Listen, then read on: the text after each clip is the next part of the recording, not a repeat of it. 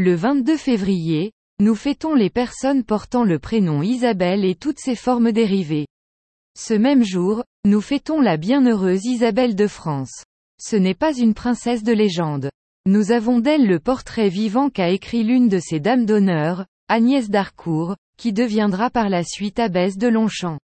Dès son plus jeune âge, cette sœur du roi Saint-Louis fut attirée par les choses célestes. Elle était gracieuse et belle en sa jeunesse, mais de santé chétive.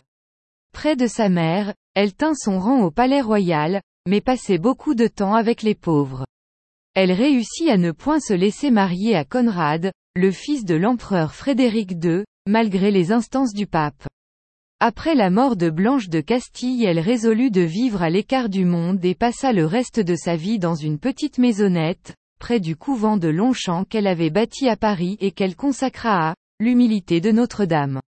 Elle y mena une vie d'austérité et de prière, sans prononcer pour autant des vœux de religion.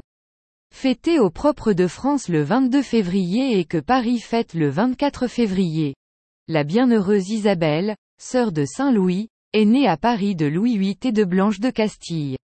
Dès son plus jeune âge, elle fut attirée par les choses célestes.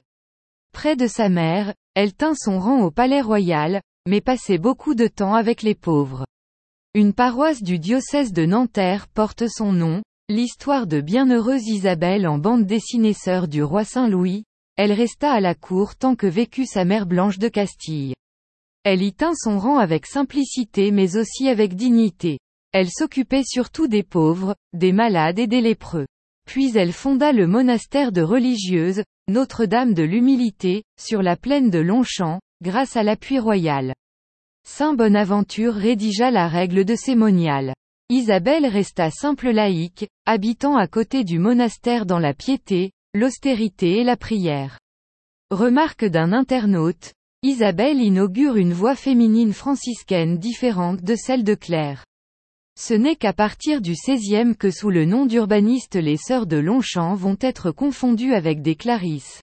À Longchamp aux environs de Paris, en 1270, la bienheureuse Isabelle, vierge. Sœur du roi Saint-Louis, elle refusa des noces princières, méprisa les délices du monde et fonda un couvent de sœurs mineures, avec lesquelles elle vécut pour Dieu dans l'humilité et la pauvreté.